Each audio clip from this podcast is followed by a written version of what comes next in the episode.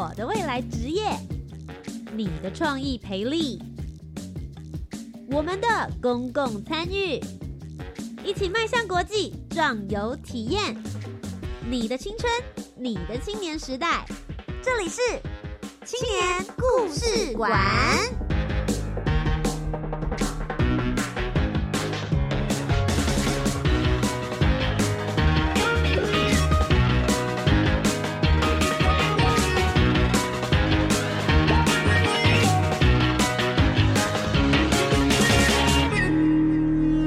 一位青年，一个故事，改变与感动就从年轻人开始。欢迎来到青年故事馆，每周三晚上的七点零五分到八点钟，在教育广播电台，跟你一起分享属于台湾青年的故事。我是节目主持人涂杰，今天节目当中呢，要来跟大家分享的是教育部青年发展署的大专校院推动职业辅导辅助计划。我知道这一串听起来就会觉得说好像离你很遥远。我觉得先从我自身开始，我自己本身念的就是传播学院，我是广销系毕业的。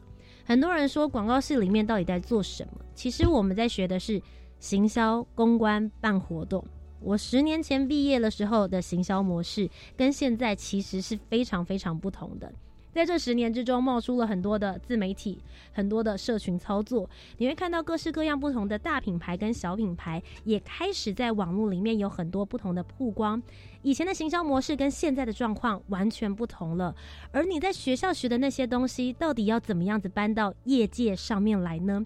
今天节目当中呢，为大家邀请到的是来自于世新大学的徐碧芳产学长，他其实以前是在业界里面工作的，现在来到了学界里面，他发现了学生不能只是学到了这些学术性的东西，事实上如何跟产业接轨，知道他们未来职场实际的状况，就是他今天想要为大家来。来去做串联的，他做了一些很有趣的计划。今天节目当中呢，就来跟大家好好的分享。首先，我们就先来听听徐碧芳产学长，也是我们的碧芳教授的声音。Hello，Hello，呃，各位听众大家好，呃，Jenny 好，呃，我是世新大学传播管理学系的教授，也是产学合作长。好，那今天很开心呢，有这个机会来跟大家分享哈，我这一路带学生做竞赛、做实作的心路历程。还有就是怎么样会发想提出了这样子的一个创意的企划，带领学生做一个实作的竞赛。是毕方教授自己本身其实也是非常非常忙碌的，但究竟今天为什么会拨这个空来到电台跟大家分享？我觉得其实他心里一定是有一个理念的。我自己最好奇的事情是，其实，在业界应该是。也差不多到达一个小小呼风唤雨的地位了，怎么会想要回到学校里面来去做教学的工作，甚至还会做出这样子的产学计划呢？好的，谢谢哈。那呃，从这个业界到学界，也之前有人也有很多人问我，因为业界薪水比较好，你干嘛要进学界来当教授？实在的，台湾的教授本来薪水就没有很好。OK，那呃，这个当然是我有一些理念的哈，因为我自己妈妈也是老师，我受她的影响很深。嗯，那当然之前在业界其实是也是呃做的呃，我自己还觉得蛮得心应手的。那做到产品经理之后，有到行销企划的工作做了很久，然后也有做过 HR，然后也做了这个呃行销企划处的处长，然后到总管理处的处长，就是产销人发财，可能都有一个历练的哈。是。那呃，为什么会进到学界呢？一方面其实跟我之前的指导教授有关，他因为他觉得我很会写论文，好，一方面很会写论文，是二方面很会教书。因为我在业界工作的时候，其实已经在世新大学做兼任。那那当时也是当时的传管系的系主任，他需要一个实务界的老师来带领。好，那。呃，那我教学的方式是，当然会比较偏实物的一个运作，哈，把理论跟这个实际上的实物能够做一个很好的结合。嗯，那呃，所以教学评鉴一直都很好，哇，那学生也都非常的 support，所以觉得我可能有这方面的一个 talent，在教学上面能够发挥的空间比较大。那再者呢，我有一个思考的逻辑哈，因为我在想，我如果我一个人待在这家公司。我中期只有让这家公司好，嗯，没错。可是我进到学界来，我会影响多少学生？哇，我可以影响多少学生，让他们有正确的观念，让他们有好的技能，到他们去外面去工作的时候，可以比较顺遂。也比较正确的方式去协助辅导呃公司的这个行销跟品牌的建制，那我不是间接帮助很多公司了吗？哇，这个是一种使命感的感觉了耶！所以我就把它拉到一个置业的角色了。嗯，当当时它不是单纯对我而言是一份工作，它是一份使命。嗯，它是一份我觉得我有机会贡献我比较大的能力。在一份对社会有贡献的价值的这个工作上面，所以我觉得教书，呃，教育这件事情对我而言不单纯是一个工作，它是一个职业。是，不过其实我觉得毕方教授刚刚有提到了，就是哎，你在业界很得心应手，跟你很会教，其实有的时候对大家来讲是两回事。但对您来说，刚好可以把这些实务经验带进你的教学历程，也就刚好催生了这一次的接轨职场的创新产品计划与实作竞赛。这其实就是跟您刚刚的理念有一点点不谋而合。是你希望能够带进来的时候，让学生知道他未来到业界会是一个什么样子的情况，嗯进而他可以带着一个很。正确的观念去影响到他接下来工作的职场，那这个计划里面到底有哪些特别的地方呢？嗯，OK，好，图杰刚才讲的很好。其实我呃也是因为有这样的理念，是，然后觉得可以往这个方向带学生走实作路线，所以之后在这个学界的教学就会很 focus，不要让他们只是学到一些理论的架构的东西，要把里面的东西能够灵活应用上来。是，那怎么样去做这个应用呢？如果有厂商的资源可以进来，让他们是实际上去接触厂商的这个实际的要运作的主题是，然后我们就实际来操作一遍。好，那如果以行销领域的话，一定企划案是基本功嘛，当然大家一定要写企划案。是，好了，那我们行销管理的相关的理论都学会了之后，知道怎么做策略规划了，你案子写出来了，案子写出来是一回事，这确实也是一个实作过程。但是最主要的落实呢，你案子出来的怎么样，让他有机会把案子的东西实际上被实践？嗯，那。就是我一直想要完成的这个使命啊！是因为其实我们在写计划的时候，大家都会很说就是可行性，哎，是可行性评估。学生在想可行性的时候，我们都是觉得好像可以，或是为什么不行？有的时候老师跟他讲老半天，跟他讲说这个就是不可行，但学生会说怎么会？我觉得好像可以，他们觉得这个创意好棒啊！对，可是。毕方教授这一次做的这件事情，就是你们不止写下来了，然后你们说这个可行，是不是？那我们就来试看看。对，所以可能一开始，呃，其实就是也是之前有一些单位哈，都觉得说你，尤其政府机构，我我之前其实为了这个案子，呃，也找了其他的政府机构想来让他们来 support，嗯哼，但是他会觉得说，哎呦，学生的企划竞赛不都是在办家家酒吗？哇，好讨厌哦！怎么办？他觉得 他们觉得学生的企划竞赛就是在办家家酒，学生竞赛就是玩一玩而已。他觉得也没有办法落实。嗯，我个人非常不认同。嗯，对，所以当时就在跟这个呃罐头工会理事长讨论的时候，是我跟他有个共同理念，就是说我们不希望他只停留在企划阶段，我们是希望让他的东西可以生产出来，才有催生这样子的一个计划。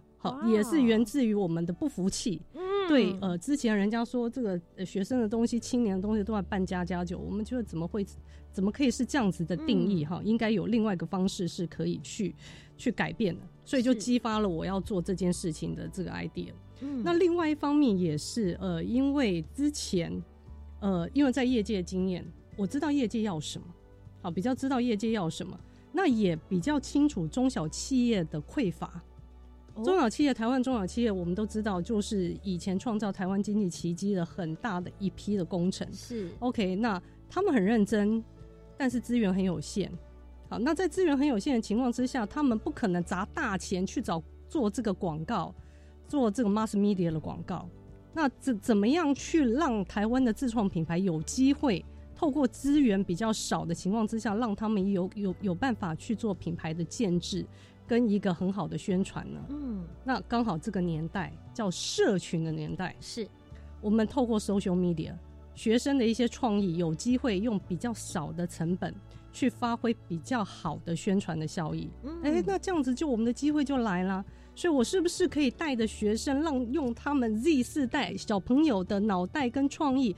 发想出一些有趣的社群的行销的手法，是，然后来帮助台湾资源很有限的中小企业，嗯，让他们可以用比较少合理的资源去帮自己的品牌发声，去做这个品牌的一个宣传。所以这个其实是当时呃我。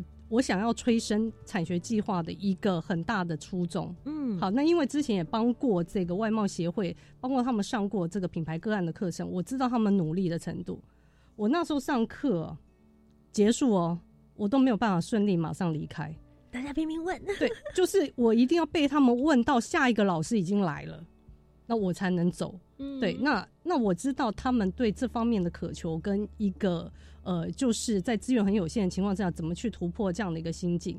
所以，如果我觉得我可以带学生能够帮助台湾中小企业，那不就是对整个台湾的整个的品牌的宣传是一个很大的贡献嘛？嗯，我就觉得它是一个非常有意义的事情。其实它是一个创造双赢的感觉，就是双赢，就是双赢，就是厂商可以透过这个机会，用比较呃合理的、比较这个有限的成本。然后去帮他们做品牌宣传，学生有了这个实际的案子去实做，实做完了之后，他有作品，作品之后他有集战力了，集战力之后他就找工作就来的容易很多，是双赢啊。不过说起来很简单，然后大家就会想说，哎，这个大家也许也都会觉得可以尝试看看，但推动起来一定有一些比较挑战的地方，因为大家就会说这个十座竞赛。我们要做 paperwork 很容易嘛，可是你们后面还要再跟着一起生产，然后这个竞赛内容又要继续的延续，是不是可以跟我们聊一聊？他们从一开始一直到最后，学生到底会一条龙的怎么走这整个竞赛的内容呢？好的，我接下来就来介绍这个就是创新罐头的产品设计竞赛。好，那其实这一次在跟青年所合作案子，这个是办第二届。那我们之前第一届其实就有用同样的 idea 跟罐头工会合作。是。那一开始的呃最初的这个最初的竞赛的方式，在第一届竞赛的方式，呃，其实把产品没有设定特定主题，好，就是没有设定特特定主题，只要大家觉得我现在要生产一个罐头的产品，各种 idea 都可以。内容物什么，大家都可以自己想，全方位的，对，全方位的，他们就可以没有设定特定，就是厂商没有特定出题的，那大家就自行去发想。是，那发想完了之后，我们就从这么众多的 idea 里面，然后由厂商来挑选合适的主题进工厂去实做。所以这个部分在第一届的时候就已经有做到要进到工厂去实做了。所以我们先开始就是。呃，先甄选大家提 idea 哈，那他要写完一份完整的企划书哦，是产是新产品上市，新产品上市完整的整合行销企划书，所以包含完整的产品的 idea。如果它是一个罐头产品，包含里面的内容物、成分、营养价值这些都要包含在这里面。还有呢，你的 STP 就是你的市场区隔选择合合适的市场。到你的四批策略也要有完整的出来，好，最后还要有一个成本效益分析，是好，那这样是是一个比较完整的出现。那这个完这个这一套整个整个提完之后呢，我们会就进到的这个选择的阶段，哈，那厂商就来评选。是，那第一届我们是选了六个产品，嗯哼，六个很具有潜力的产品。好，那这六个产品呢，后来我们是以一个嗯。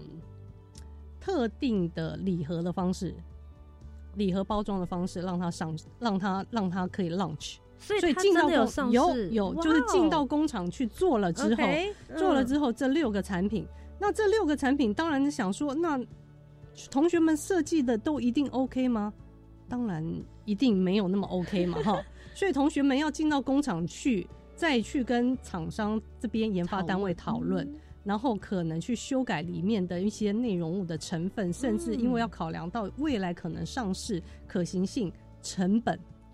成本是他们比较不会考量到的，没错。因为其实我觉得学生时期呢，他能够精准的抓到这些细节，其实是很困难的。对，因为没有实物经验。没错。不过我觉得我很喜欢现在这个 part 的原因是，就是很多人的天马行空在这一块的时候，他终于知道，其实有的事情它是有一个限制，或者有一个规范，如何在那个过程里面，比如说预算，刚刚讲成本的规范，成本效益分析，制作的过程，大家进到工厂里面，应该就会发现，有些东西的零零角角，你觉得设计起来样子很漂亮，但事实上也许就要多做好几道工序。你觉得这几个内容物组合起来很棒，嗯，但它实际上组合起来是会有问题的。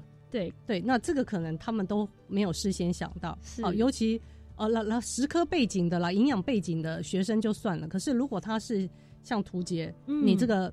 传播 background 的气管 background 的，嗯，那这样子可能他们就会不会想到在内容物成分上面这些的问题。确实，所以我刚刚才觉得说，哦，其实还蛮困难的，因为我们在行的可能只是其中一个部分。是，但如果你今天罐头可能里面有食品或者是各式各样的商品的时候，你要考虑到的成本或是其他方面，比如说呃，如何做品质控管、食安，我觉得这个东西就是我不懂。我想要问一下，像这个比赛，通常你们在举办的时候是大几的学生来参与？呃，其实大二、大三、大四都有，还有研究生也都有，所以他是面对全国的一个竞赛，不是单纯就是几个学校，是全国性的，呃，同学都会可以参与。所以第一届是刚开始，那时候有六十八队、六十九队来参加，那跨了大概三十几个学校。可是到第二届，你知道吗？我们第二届就吸引了五十一所。大专院校总共一百七十一组，七百零三位同学，哇塞，翻倍耶，就翻倍了。对，然后跨一百多个科系。嗯，我可以理解，因为大家如果看到第一届是这样子在做，你就会觉得说，哇，我是真的可以参与这整个过程，然后进工厂。对啊，我的创意从零，然后是它真的是有机会变成一，然后拿出来再上市。所以到时候呃。到了这个决赛的时候，我们现场的所有的评审委员是是就已经吃到了，他们就已经做出来，工厂就已经做出来了，现场就完全现场试吃，所以它还包含口感的部分，都是我们考量的因素。好残酷哦，真的是很现实哎。那 另外就是包装设计也包含在这里面，是。所以你看他的团队里面，他要好多种功能，所以你说现在学生要不要多能工？是我们很鼓励你。一个 team 的同学，你有各种不同功能的角色合在一起，策略规划能力很强的同学，设计能力很强的同学，甚至财务规划这种成本效益分析很强的同学，都可以把它整合在一起。那有的很会拍影片，有的很会做设计，有的很会做办活动，有的很会做企划竞赛，很好，这个就加在一起。嗯，好，那让他们做整合的一个运用。啊，所以呃，第一届生产的是一个礼盒。那这个礼盒当时限量五百盒，那五百盒出来之后，呃，就工会的人都认掉了，就大概也没办法上到店面去，就大家都已经先买好了。太喜欢买完之后，就是过年那一批，呃，就是把它当成这个礼盒送给这个亲朋好友。我如果是我去参加这个比赛，我一定要自己先抢个几盒，然后跟他讲说这是我设计的，是 好有荣耀感哦。里面的包装设计全部都是学生的 idea。对啊，对，整个包装，那当然。后面有请比较专业的人去做 modify，好，那那当然也是学生去，专业设计背景的学生去。那当时是我们私信的学生去，是。那一开始其实呃，学生想的那个 idea 的设计可能没有那么符合市场上的需求，我们就必须要调整。嗯，那这个就是他们的一个学习过程。我进到工厂，我不知道那些妹妹嘎嘎，我现在总算知道成本效益这个考量是好。那包装设计的妹妹嘎嘎也是透过这样子的一次让大家可以了解。嗯，好，那刚好那五百个人就是认购完了之后，我们把收到的这个经费捐赠给两个公益团体。对，在那次活动是这样。那我们每一次活动都还是有绑。公益的一个合作跟捐赠，好了，到了这一届就是青年所 sponsor 的这一届，因为规模就更大，是。我们这一次是包含了六家厂商共同出题，哇，所以就上一次的话是罐头的，以罐头工会是以爱滋味为主，哦，爱可能就爱滋味跟东河一个做尾鱼罐头的为主，嗯，那这一次呢就号召了六家，包含爱滋味、味王、酒精、东河、欧典跟鼎玉。罐头工会旗下这六家厂商，他们来共同出题。是，比如说呢，这个爱之味它就是以燕麦的主题。好，那我的包材就是马口铁铁罐。我以这样的 idea，你们去自行发想跟燕麦有关的相关产品。是，好，那魏王可能他是要做西式料理，他就是用这种呃杀菌的软袋。嗯，好，类似这样子，大家出题完了，我们让学生来排序。比如说我这个有六家厂商，那其实。呃，不见得我选的那一家厂商，我可以顺利的就做到。大家排志愿，对，排志愿一到六。那因为厂厂一一百七十一组嘛，我们又不希望一百七十一组大部分集中在某某一部分，个我们希望嗯大家稍微大家，所以我们的嗯这个团队。哦，因为这次的执行团队是我带的世新大学的毕业专题的学生，是所以是连执行竞赛也是学生，学生直接来协作，我可没对也没有找外面广告公司、公关公司哦，嗯。就是我们直接让学生去完整操作这个嗯。一个完整的这个活动，是。对，它那其实也是一个可以从企划然后实际实做没有错，就真的从无到有啊嗯，从企划，那他们要怎么跟厂商接触？这个等一下我们后面会再说明他们的辛酸血泪哈。这一次这样，可是他们学的这个这个这个活动实在太棒了。这个其学实是教到真的科书上面学不到的东西，是对，嗯完全的血淋淋的跟厂商应对，然后得到的一个很好的一个经验。嗯，好，那所以配对完毕之后，就是每一家都有一些固定的这个这个企划案提出来的，那每一家厂商再从里面选出一名冠军，就一名最好的入围，哦，这一名就是要实做的，OK 就是要就直接进工厂，对然后然后再包装，，对两名佳作。嗯哼，好，那就是这一名的入围的，就有六家公司选了一名，就有六个团队入围。那入围之后呢，就会安排他们进到工厂里面去，真正就实做，跟第一届一样要实做啊、因为我们决赛那一天东西一定要看到，也要吃得到。吃得到，嗯对，那我们的经营团队，我们这个就是竞赛执行竞赛的团队，他们会跟着去采访。哦，他们进到工厂的时候，他们就会跟着去采访。是，那这些东西都会记录起来，那我们在社群上面就会做宣传。嗯，就同时报道他们六家的这个六个入围的这个同学们的作品跟他们互动的这个结果哈，嗯那同时做报道。那学生在这个过程当中，他们也要帮厂商做社群的宣传。嗯，所以这六家赞助的厂商，他为什么要出钱？为什么要赞助？呃，厂商面一定要看到我可以获得什么啊，当然，我实时可以获得什么？因为我出了很多的奖金的钱，哈。那所以呢，我们可能必须就要提供一些 favor 给他们，就是呃一些相关在社群上面的宣传，帮他们做抽奖，然后露出，然后呃各种 UGC 的活动，是可以让他们看到一些效益，，对实质的效益，然后再比如说这个手册里面也都有广告的版面，哇哦，对，那这些都是我们可以提供，这个都是学生你要先去做企划发想，可以提供给厂商的好处在哪里？整个 package 下来，嗯，那其实我觉得在节目的第一阶段啊，毕方教授跟我们聊到了这些，我觉得这个整个竞赛比较像是一个网的感觉。很多人嗯都会觉得说，哎、它其实就只是厂商面对学生，但事实上是双方之间，他们都可以找到一些他们对于这个比赛之余的意义，包含比如说厂商他们会得到他们一些想要的，不论是品牌曝光、新的创意，甚至他们没有考虑过的产品发想，对于学生来说可以得到非常好好的经验值。刚刚呢，我们明方教授就有提到，里面有很多血淋淋的讨论案例，究竟有哪些有趣的事件？他们又学到了些什么？在节目的下个阶段，我们再一起来听听。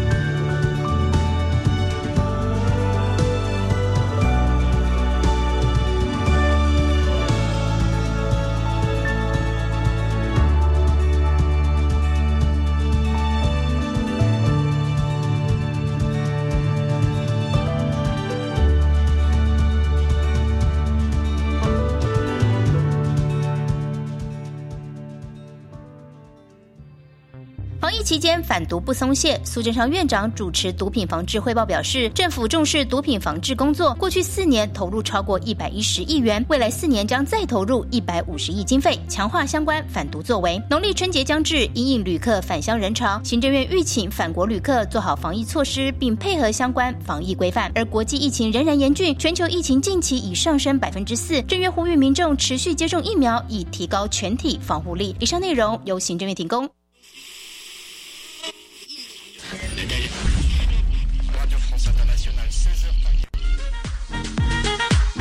您身在何方，在世界的地球村里，没有时空的距离，我们可以近在咫尺。欢迎收听《异国节庆万花筒，异乡人异家乡》，让您不出国不花钱也能探索有趣的多元世界。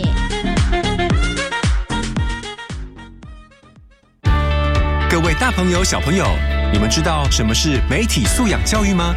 教育部将于二零二一年十二月二十五至二十六日，在国立台湾科学教育馆七楼西侧特展区举行二零二一媒体素养教育博览会。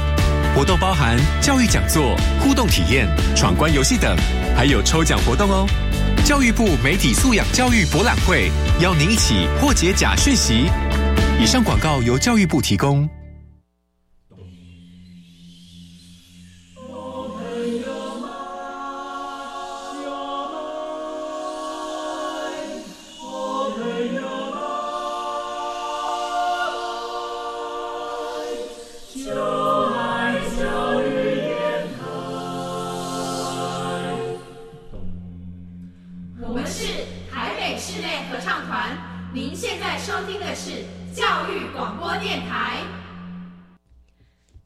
到青年故事馆，我是节目主持人涂杰。今天节目当中呢，要继续来跟大家聊聊的是来自于世新大学的许碧芳教授。Hello，Hello，呃，各位观众，我回来了，我是世新大学产合长，呃，传管系的教授许碧芳。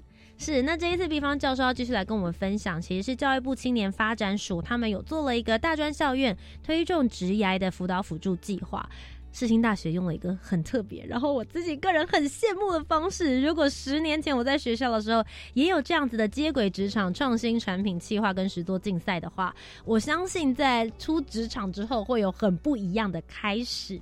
那其实刚刚前面有提到了，他们这一次比赛呢，其实现在已经是走到第二届。那这一届呢，教育部青年发展署一起来去做推动的时候，他们找了六家不同的，就是罐头工会里面的厂商，学生会参加企划，然后产品开发，进到工厂里面实做，真的把罐头做出来，最后它可能会成为一个礼盒或是上市的产品。那其实我就会很想要问一下毕方教授，因为我会想象。如果我当年大三、大四，然后我看到这个比赛，我觉得第一眼看到说它跟台湾的罐头产品有关的时候，我会有点小小的却步，因为会觉得罐头这件事情好像不是我这么离你远哦。那就是我好像不太在行，我不知道该怎么样子来去做产品的设计。我相信你们的团队刚刚有提到都是学生，大家也一起来去。推动这个活动的执行，是他们应该也会发现说，大家一开始对这件事情是个门槛。那你们是怎么样解决，让大家觉得说，哦，可以放下心来，其实没有这么困难，大家也可以一起来参与。好，是的，呃，当然一开始要让这些的这个同学们要了解罐头的产品，我们还是要做点功课吧，还是要做一点准备吧。要，可是有时候不知道从哪里开始。是是的，所以呢。呃，我们的执行团队哈，执行团队刚才提到，就是我其实带了一组，呃，就是传管系毕业专题的学生，共同来去完成这件事情。那一开始会让他们发想，假设今天你要办这个竞赛，你要让这些人完全没有接触过罐头的人，现在要符合罐头工会他们想要达成的 mission 是什么？要让不了解罐头的人也了解罐头，原来罐头里面是没有含防腐剂的。它里面是用高温杀菌的方式去封住那个产品原来的美味，还有各种不同的包材都是算在这个范畴里面。嗯，好，那我们就要达成这个宣传的目的。于是呢，在这个活动里面会有一个官网，这个官网当然也是我们同学自己把它建制起来的吗？对。那另外在里面的内容上面，就是我们必须要告诉参赛者的。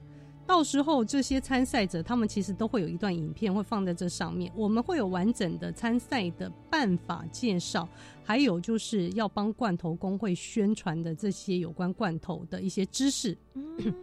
所以先做好了有关罐头相关的知识的内容放在这边，也把可能我们原来可能要办说明会的内容。原来可是因为疫情嘛，实在是不适合办这个实体的说明会，也没有那么多钱拿，然后哪有办法到处去办 说说明会？所以我们就要把要宣传、要说明、要呃交代的事情全部做成影片哦。好，全部放摆在官网里面。你要参加前，麻烦一定一定要去看完这个内容。你起码要知道罐头有哪几种形式吧？是那罐头是怎么样经过什么样的方式把它生产出来的？那这些都要了解，了解后你才会有概念，开始去做新的产品的设计，啊，包含包装的部分的一个考量点。那呃这边都已经清楚了解之后就没有问题了，那他们就可以依照这样子的方式去做设计。嗯，那也因为这样子，就让很多学生觉得本来有门槛的，对他觉得哎，OK，好像也没那么难吧。那就按照这个步骤去完成。那到底要该企划该提的哪些内容？我们也有一个 guideline，guideline，OK，好，就是说这几个内容是可以提，那就让让他们去自由发挥。那最主要的，第二届已经有设定主题了，所以你已经很清楚，我就是做哪一家厂商的什么产品，是它已经 narrow down 了。嗯，说实在，然后这家厂商其实相关的内容要讲的这些产品的知识。我们也都摆在官网上面，这六家的，嗯哼，这六家的东西我们也都放在上面，让你让呃让同学们去知道说这六家本来之前有哪些产品，现在他要做这个新的产品发展，我可以从之前的 idea、之前的这些的产品去发想有没有什么创新的一个模式，能够来做新的产品的发想。是，其实我觉得你们的执行团队做的很细心，哎，这些都是由秘方教授这一边，你跟他们说应该要做这些事的吗？还是执行的团队他们自己去思考出来，然后告诉你说我想用这样的方式来解决这个问题？OK，好，Jenny 这个问题很好，老师的角色应该到底要带到什么程度呢？嗯，好，这是我这几年一直在思考了。我呃，当然后来我觉得在带带这个毕业专专题，再带实作这个部分。我后来只会给一个大方向，嗯哼，好，该来那详细的细节的企划案跟发想这些创意的部分，是学生他必须要去思考去完成的。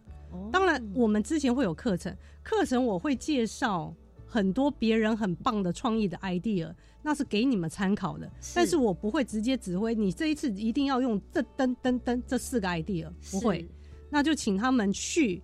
把这些 idea 整合之后，发展出来的企划案再来跟我做报告，会有不如您想象的时候吗？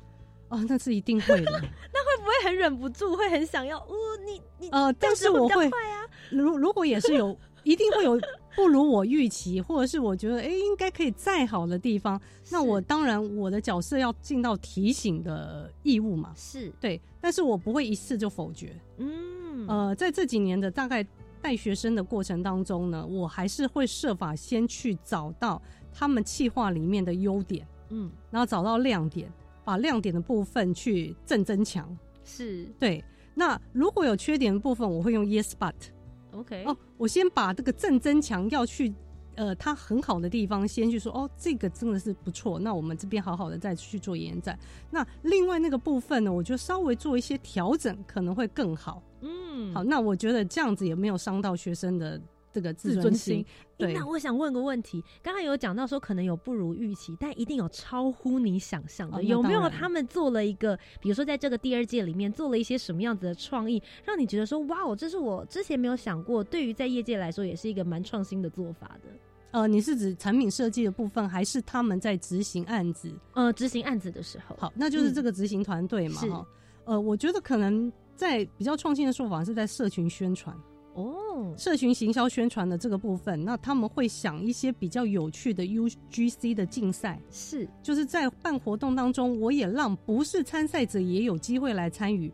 他们也有可能可以获得一些，呃，又获得一些诱因跟奖品。嗯，那当然，他们最呃里面一定会有很多的社群宣传，现在一定要影片嘛。是，好，那就会用一些特别的、搞笑的、有趣的，呃，甚至也有结合知识性的一些影片，然后去吸引大家来去关注。嗯，所以其实就是扩大这方面，除了参赛者以外的人也会对这个比赛感到有兴趣。是。那其实我们刚刚在上一阶段的时候，节目有聊到，执行团队真的会遇到很多他们在社会上会遇到的事情，其中有一些比较这个血泪沟通的部分，就是在跟厂商沟通这一块的话，他们是不是也有一些学习？这些故事也跟我们聊一下。嗯。好，那我这讲就是就是在整个的活动里面印象比较深刻的几个几个状况啊，一个就是说学生他们倒是有提到了哈，就是他们终于了解了食物面厂商的观点。好，以前真的是比较难了哈，是呃，因为我们要思考到哈，厂商其实他付钱。他付钱，他要得到东西。当然，他要得到东西。你不要以为产学计划是他在做 CS 啊他就 做公益，让你们随便呃做，不不可能。嗯，所以呢，呃，光是我们当时设计的一个打卡板，整个竞赛活动最后的有一个采访板跟打卡板，是好，上面每个厂商的 logo，摆什么位置，大小怎么样，都会斤斤计较。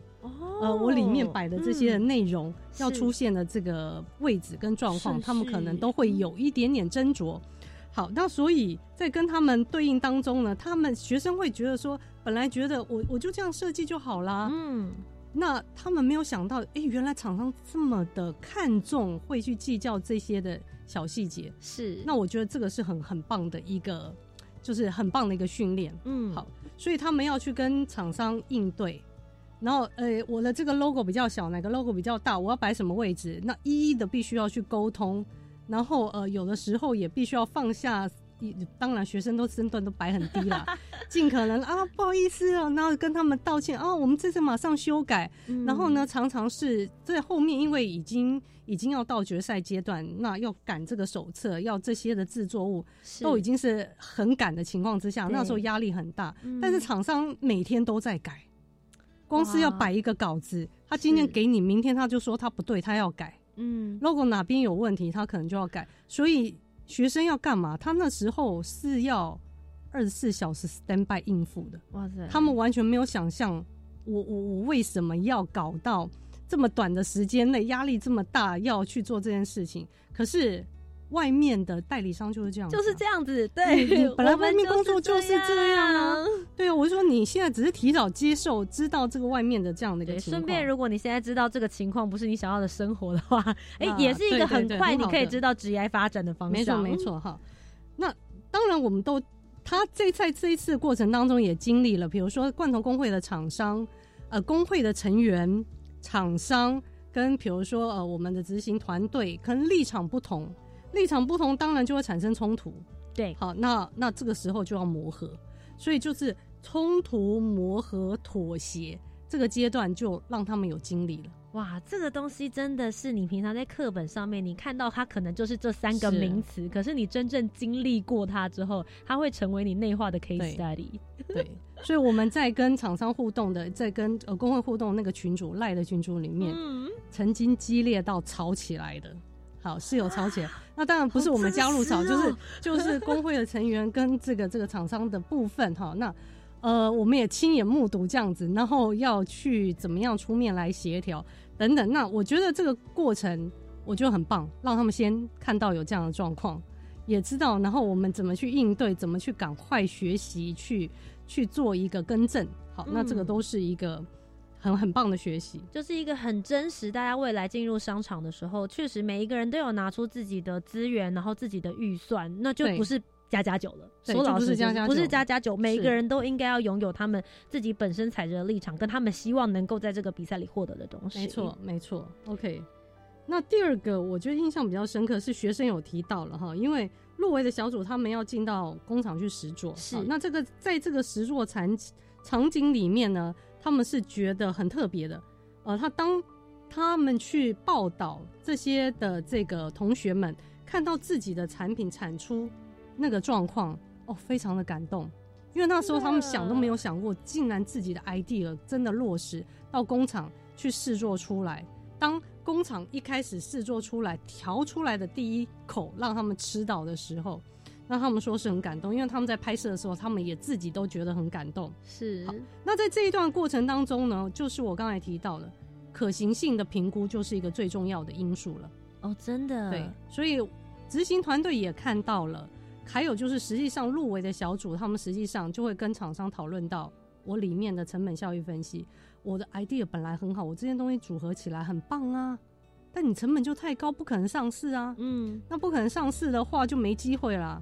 那我要调整里面什么东西？有一些东西，有一些成分是不是拿掉？嗯，有些成分有没有其他替代品？哦，一样可以达到这样的一个效果哈。是，那这个部分就做了一个调整。另外，包装设计也是，行销人员说，现在你这样子的包装设计，虽然你感觉很美型，嗯，虽然你感觉是是你们这个世代喜欢的，那但是它可能上市之后未必。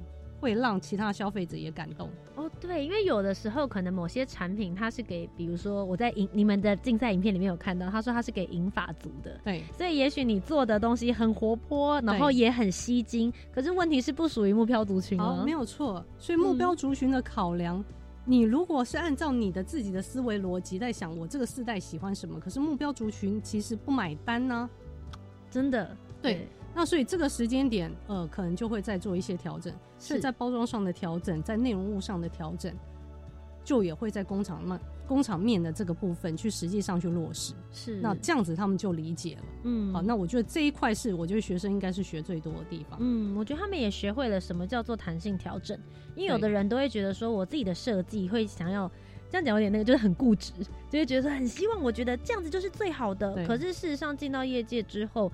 有的时候真的不是厂商机车或是主管讨人厌，是是有一个很现实的考量。你要为了要上市，那他们就会知道说，哦，原来为了要上市，所以这些东西我得想办法去找到解决问题的能力，找到替代品啊，或者是我换一个模式去做思考。是哦，我觉得他们真的很幸运哎，现在有这样子的比赛，对于他们来说会是一个。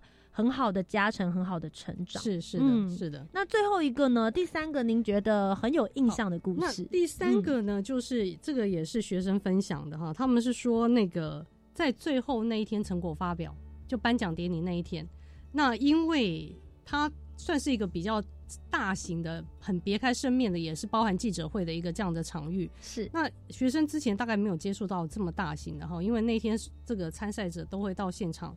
来，那所以记者到场时间点要让他们拍什么，在哪里拍，怎么样去安排？那事前要准备给记者的资料袋里面内容要摆什么？那这些都是透过这一次，他们就等同于把自己当公关公司了。对，从这个安排所有的活动细节，到这个呃跟记者的这样的相关的接触，跟当天的招待，然后再。整个现场的那个掌控，嗯，那这个部分是他们比较难有这个经验。是，那这个这个事情，我就说你们就要把自己当成公关公司了，里面你就要总招，里面你们就每一个人有不同的角色跟位置。是，当天谁负责做什么，那我们也照规矩来。第一次彩排，第二次彩排，第三次彩排，照规矩就是按照一般厂商的 run 的方式。开过了好几次会，跟厂商沟通协调之后，然后彩排完成，然后该有的这些相关的布置物，前一天我们就进场布置。哎，他们要自己布置哦。我们虽然是由一些厂商来协助，然后该摆什么东西，该贴的这些的这个这个名牌，厂商呢贵宾的名牌，哈，这些他们都是完整的把它发了。所以他觉得有一个很盛大的这样的记者会成果发表会，让他们是从也是从没有到有把它完成 handle。呃，过来，他觉得是一个很大的成长，是非常大的一个感动。虽然累的要死，我们其实前几天大那时候，因为大家压力都很大，因为前几天都还在赶这个手册，是，然后当天的这个要出来的东西，也担心我们出来印出来的制作物，厂商又有什么意见，那所以这个这个过程当中压力大家都很大，嗯，那所以在当最后这个这件事情完成的时候。哇！大家都松了一口气，然后每每一个人都抱在一起，热泪盈眶啊！嗯，因为真的太累了，所以但是也因为这样子的过程，让他们成长非常的多。嗯，因为其实刚刚有提到说做这个比赛，你们就真的是请来了记者。那这些记者他们也不是说什么实习记者啦或什么，他们是真的现在在媒体界，你现在面对的就是真正大家在所有的产品发表会、所有的记者会里面会遇到的哪一些的情况。他们不会因为你是学生，然后就会觉得说，OK，你现在新闻稿写不好给我，或是我想要的露出画面你没有 setting 好，没错没错，他们是。也不要讲说没有办法原谅这件事，而是是因为你今天如果没有做好，就影响到他的工作了。对，哦，你刚刚提到新闻稿，确实新闻稿一开始也是学生写的。嗯那当然，学生写的，呃，他们也不是新闻系的学生嘛，哈。那所以一般这样子的情况之下，我们就必须要做修改。所以我还找了我们学校公共事务室来帮他们。哦，我自己处里面有一个就是新闻背景的，那先帮他们做一个修改。修改完之后，就变成这个，就是记呃新闻稿，新闻稿放在我们的这个就是资料袋里面。是，那这些事都有借由这样的方式让他们学习到。那也因为这一次，其实你你刚才也提到很特别的一个实际上的训练的竞赛，媒体露出的效果非常的好。这是我们吓死我了，好多好多家，而且有二十几个露出吧，我二十五，但就是二十五个这样子的一个报道。然后其中就是新闻，呃，就电视台，电视台有九家的电视台出击来做这个采访。我跟大家讲一下，我们算是平常蛮常跑这种主持场的，九家电视媒体真的很多，的确真的很多。我我大概换算下来也是大概这近几年近五年内吧，这种竞赛大概媒体露出最多的。一场真的，大家如果实际算一下，假设一个电视置入的露出啦，就是大概算它，我们不要算太多，算个十好了。是它乘以九，你看几乎就已经有超过将近百万的曝光效益嘞。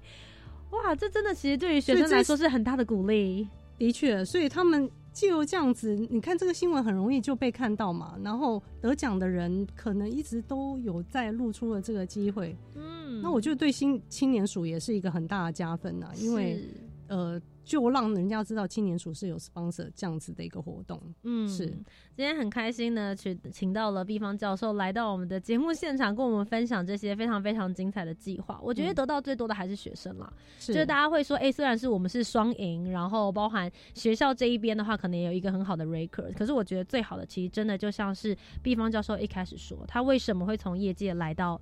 学校这一方，其实他给学生的这些东西，是大家平常的教科书上面再多的 case study，我今天找来再多厉害的人演讲，都不比他们实际自己做过一遍、体验过一遍，然后去了解那中间所有的妹妹嘎嘎。那我觉得，其实今天在这个专访单元的最后，是不是也可以请米方教授跟我们分享一下，你们接下来未来还会有些什么样的计划？有想要办第三届或者是第四届？对于学生，你又有哪些的鼓励或建议呢？嗯，是的，我们当然是会希望这种比较偏实作的竞赛都有机会持续的这个延伸下去。那不过也说实在，这个对厂商而言压力是很大的哈。是，罐头工会要想办法去找到这六家的厂商，因为他们负的使命是要上市的。我们刚才说第一届只是一个礼盒就结束了还好，可是第二届我们现在是有两个产品已经确定，有一间有一个已经在虾皮上卖了。那有一个产品是二零二二，就明年度要上市，所以是真正看得到在通路上面哦，在实体通路上面卖的，不是还不是只有在这个网络通路，在实体通路上面。我鸡皮疙瘩都起来了，你觉得感动？对啊，你觉得这个？你觉得这件事情有那么容易吗？当然是不那么容易。那厂商要投入多少的资源在新产品的推动上面？是我们大家都知道啦。在光是要一个新产品上市，我要砸多少的 promotion 的这个经费，所以对厂商而言，他压力也是大。是好，那所以要到每一年来做这件事情，后来在工会里面评估是有困难。是，那可能跟理事长这边的一个讨论是说，他是呃希望我们后面就是两年一次，嗯两年一次我也觉得很不容易了。对啊，累积能量其实两年 OK。那所以我们也希望第三届就是接下来在在隔一年的时候会持续，还是让学生有这个机会。然后去真正呃去做这个实作的竞赛。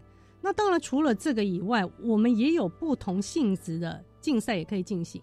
嗯，那尤其是现在这个社群的一个时代，我们也可以透过社群媒体的相关的经营跟运作，来达成一些竞赛的目的。是，哦，可能时间我们不需要很长，我们也许就透过一些呃，这个经过这厂商他们需要的这个宣传，然后把它包装成一个主题。好，那针对厂商希望的主题，我们来做社群的影片。社群的影片加上社群的经营的这样子的一个竞赛，这是我有在规划的啦。是，那到底呃这样子的规划是不是有机会也让青年署呃有赏识 对来 join 呢？那我们就就是看待下一届的这个情况怎么样去执行。那不管外面的译著怎么样，其实我的课程，我现在的课程，我在呃行销策划撰写实务跟网络跟社群行销实务这个课程，我是一直。有在带学生做实做的一个竞赛，嗯哼，好，我觉得不见得要有这个其他的政府的资源，那我厂商其实他们也很愿意，厂商他可能就有机有希望跟我们的课程合作，那我就透过厂商他的 sponsor 的一些资源来让学生去做这个实做，是，所以这条路我是会一直做下去的，因为我觉得对他们的帮助实在是太大了。嗯，对，今天非常谢谢毕方教授来到青年故事馆当中。其实我觉得，就像他刚刚最后跟我们分享的一样，对他来说，他会觉得维持像现在这样子的产学合作的方式，不论有没有资源，不论到底有没有政府的益助，他觉得对于学生来说会是一个非常好找到未来职业发展的一个方向。是的，今天谢谢老师，谢谢您来到我们的节目当中，谢谢，谢谢，谢谢 Jenny，谢谢各位观众。好的，那么我们最后就一起来听听教育部青年发展署还有哪些精彩的活动可以跟大家分享喽。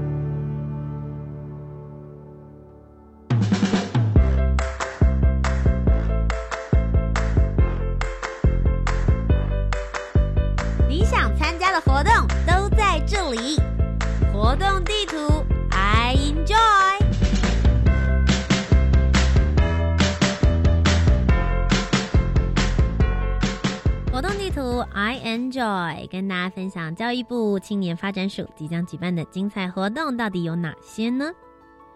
首先是一百一十一年度的智慧铁人创意竞赛第一梯次，我们现在正在进行初赛的开放报名，每年吸引超过一万多名学生报名参赛的智慧铁人创意竞赛，今年呢，也就是一百一十一年度的第一梯次的初赛报名，我们现在呢是从即日起一直到一月五号截止。那我们竞赛呢，总共分成三个不同的梯次，是十一月二十一号、十二月二十六号以及一月二十三号，所以希望大家可以把握报名初赛的时间。